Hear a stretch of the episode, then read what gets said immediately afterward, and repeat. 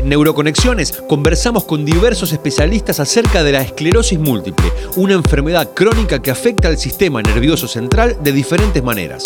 A través de entrevistas con profesionales en la materia, buscamos dar a conocer esta patología y profundizar en los últimos descubrimientos y avances. Bienvenidos a Neuroconexiones, un podcast de Sanofi.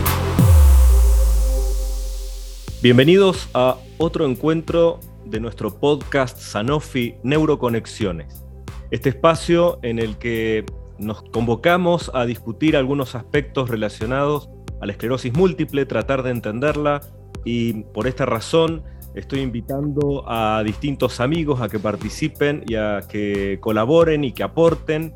Y en este caso, en este segundo podcast que estamos organizando, he invitado a mi amigo Ricardo Alonso. Ricardo Alonso es médico neurólogo del Centro Universitario Esclerosis Múltiple del Hospital Ramos Mejía de la ciudad de Buenos Aires. Y él es autor de múltiples trabajos y es un generador de conocimientos médicos, eh, un participante muy activo de nuestra Sociedad Neurológica Argentina. Y puede que muchos lo conozcan también fuera del ámbito eh, médico porque es un gran divulgador y trabaja vinculado a asociaciones de pacientes con esclerosis múltiple. Probablemente ya lo hayan escuchado alguna vez. ¿Cómo estás, Ricardo? Qué gusto tenerte en nuestro podcast. Hola, Andrés. Muchísimas gracias por la invitación y la tan amable presentación. Bueno, en esta, mira, para lo que te he invitado hoy, lo que te he convocado, es para, porque ya en, la reunión anterior que tuvimos con Edgar Carnero Contenti, hablamos de, las mil caras que tiene la esclerosis múltiple. Y ahora eh, lo que te voy a desafiar es un poco una pregunta que nos hacen mucho los pacientes, sobre todo cuando hacemos el diagnóstico, el paciente nos pregunta por qué ocurre esto. Y, si existen algunas, algunos factores que predisponen para que una persona pueda tener esclerosis múltiple. Entonces, para, romper un poco el hielo, te, hago la pregunta de, bueno, eh, ¿cuáles son los grupos más susceptibles dentro de la población para tener esclerosis múltiple? Esta es una pregunta muy, muy interesante porque cuando nos preguntan la causa de la esclerosis múltiple, claramente no la podemos conocer. Si vos me preguntás los grupos susceptibles y por ahí yo podría responder, cuando uno piensa en qué edad uno diagnostica la enfermedad, generalmente estamos hablando de personas que van entre los 18 y 20 años a los 40, 45 años. Entonces, una persona de ese grupo etario seguramente es susceptible. Y si vamos a pensar en relación al sexo, sabemos que hay un predominio o, mayor riesgo en el sexo femenino. O sea que rápidamente mi pregunta o mi respuesta iría en el grupo etario que te acabo de comentar, y en el sexo femenino por arriba del sexo masculino. ¿Se, sabe por qué es más común en mujeres o todavía sigue siendo una incógnita esto? Mira, esto es, seguramente hay algunos indicios, a ver, hay cuestiones que tienen que ver con lo genético, cuestiones que tienen que ver con, lo hormonal, porque también otras enfermedades autoinmunes son más frecuentes en mujeres y más o menos la relación entre mujer-hombre es de 3 o 4 a 1. Pero llamativamente, en los últimos años, se ha visto no solamente un aumento de la incidencia, o sea, del número de pacientes nuevos con diagnóstico de esclerosis múltiple, sino se ha visto que este número es desproporcionado, o sea que a pesar que va aumentando el número de casos, va aumentando también a favor de las mujeres y los últimos estudios, por ejemplo en Canadá o en Suecia, hablan de que esta prevalencia que había de 66% de mujeres ahora ha aumentado un 75, un 76%. O sea, este, este, esto se ha ido viendo en los últimos años y probablemente hay múltiples este, causas que pueden responder a este fenómeno. ¿Y acá en Argentina también se ve esa diferencia o ese cambio? Vos que has trabajado tanto en estudios sobre los registros argentinos de pacientes con esclerosis múltiple, ¿también tenemos esa diferencia o no es tan marcada? No, no, también esta, esta diferencia más o menos se mantiene en, en, todas las regiones o, en, todas las poblaciones. Siempre nosotros vemos, y es algo que se ve cotidianamente cuando describimos a la población, un aumento, un aumento de la prevalencia o mayor predominio de mujeres sobre los hombres. Algo interesante que postulan algunos autores son los cambios de los estilos de vida de las mujeres y probablemente ahí puede ser uno de los puntos relacionados con el ambiente porque las mujeres han ido aumentando también la prevalencia y la incidencia este, de la esclerosis múltiple. Claro, y vos mencionaste un punto que es bastante también candente, que es el de la carga genética, el componente genético. ¿Cuánto tienen que ver nuestros genes con nuestra posibilidad de desarrollar esclerosis múltiple? Es una pregunta también difícil, difícil de contestar porque todos los estudios epidemiológicos, genéticos, eh, nunca han podido tratar de, o, totalmente responder cuál es la carga verdadera de la genética en la enfermedad. Lo que sí sabemos que no es una enfermedad que se hereda como otras enfermedades que llamamos enfermedades mendelianas que se pueden heredar o transmitir de generación a generación. Sabemos que hay un grupo de genes, te voy a dar unas siglas que son un poco eh, complicadas, que son del grupo de los genes del HLA, que se han visto que hay un grupito, uno muy determinado, una sigla mucho más compleja que no viene al caso, que aumentaría casi tres veces la, la, la, posibilidad de tener esclerosis múltiple. Y después también existen otros genes, más de 200, este, que tienen que ver con variantes autosómicas, que no tienen que ver con este grupo HLA, pero que solo explicarían el 20% de la herencia de la enfermedad. O sea que hoy se sabe muy poco de lo que tiene que ver con eh, la carga genética y la herencia de la enfermedad. Claro, en, el podcast anterior Edgar nos comentaba que hay, está la predisposición genética y hay factores ambientales que hacen que esos genes se expresen. Entonces, me parece que está, está bueno comentar eso, que no es que si eh, un familiar tiene esclerosis múltiple, el resto de la familia sí o sí lo va a tener, por más que sabemos que mientras más genes compartimos con un familiar, es más probable que tengamos la enfermedad. Por ejemplo, un gemelo idéntico eh, va a tener casi el 50% de probabilidad de desarrollar la enfermedad.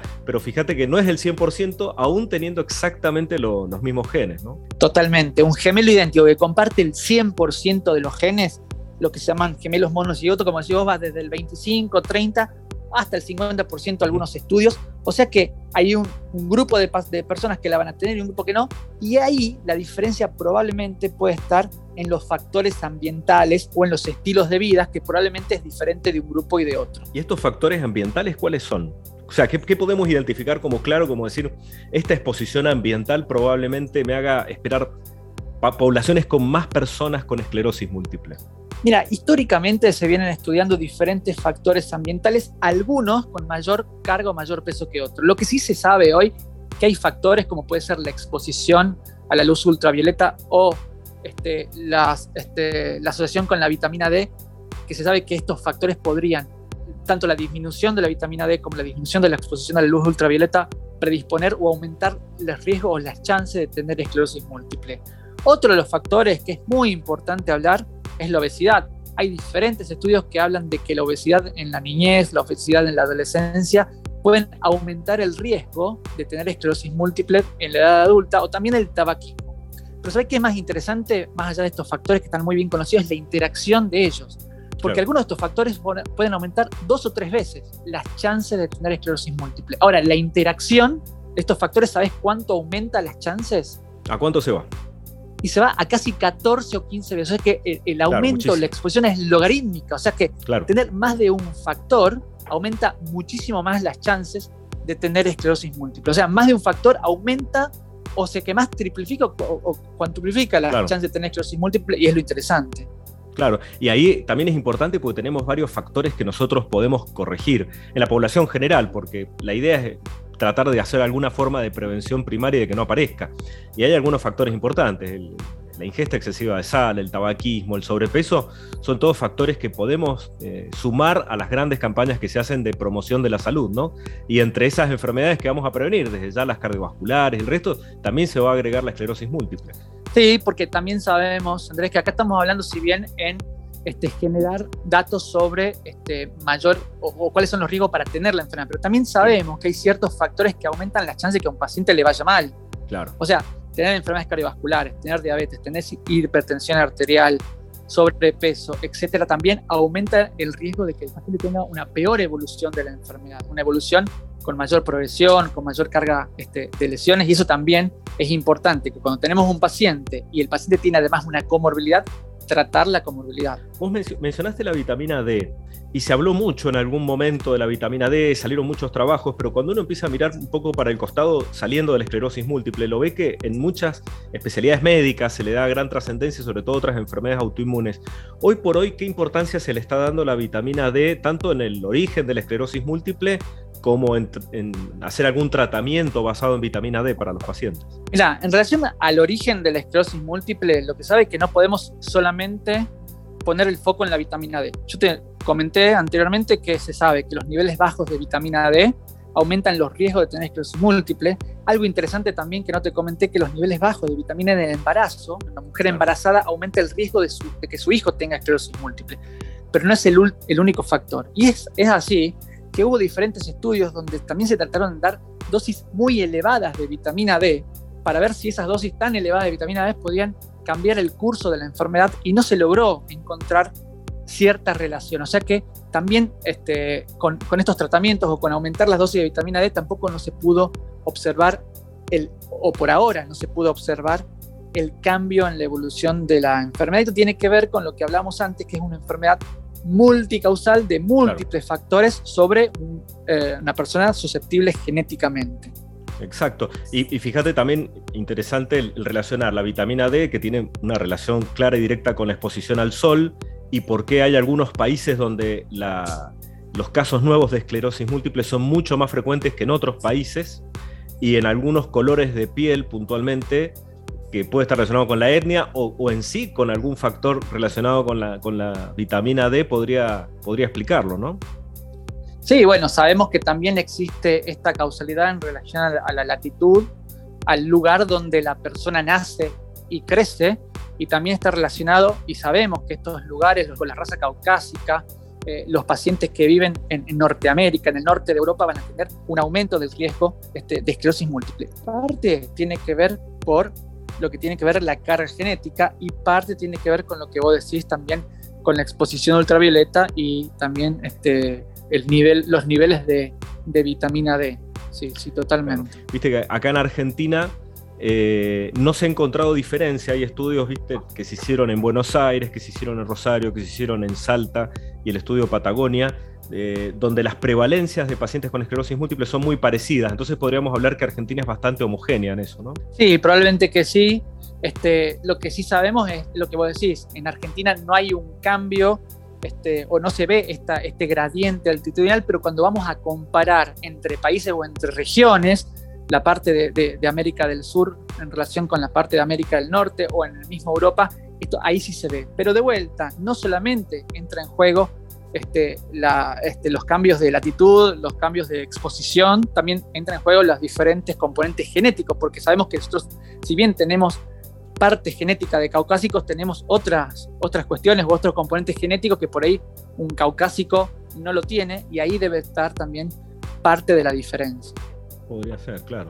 Bueno, y el último punto que me gustaría tratar con vos es acerca de un estudio que salió publicado recientemente, y es que nosotros conocíamos ya de hace mucho tiempo la, la asociación del virus de Epstein-Barr y la aparición de esclerosis múltiple, pues sabemos que los pacientes con esclerosis múltiple muy frecuentemente tienen los valores elevados de una inmunoglobulina que nos dice que alguna vez en su vida tuvieron eh, Epstein-Barr.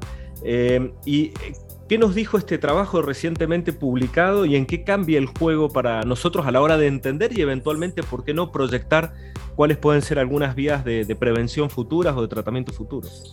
Mira, mucho se habló de este trabajo. Sé de cuál trabajo te estás eh, refiriendo, un trabajo publicado hace eh, muy poquito en Nature. Se habló mucho, pero sabes que los estudios de, este, de, de se vienen haciendo desde hace muchos años. O sea, se sabe desde hace mucho que existe un riesgo de haber tenido contacto con el virus y, eh, y aumentar el riesgo, las chances de padecer esclerosis múltiple.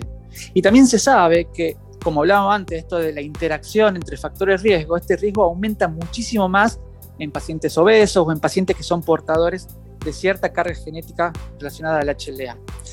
Eh, este estudio lo interesante que, vino a mostrar es un estudio que se hizo con 800 pacientes con esclerosis múltiple y 1500 controles y lo que encontraron en este estudio, que es un estudio que se denomina de casos y controles anidados, es que el aumento del riesgo de tener esclerosis múltiple en las personas que estaban infectadas con el virus de Epstein era de 32 veces en relación a las personas que no tenían este, la infección.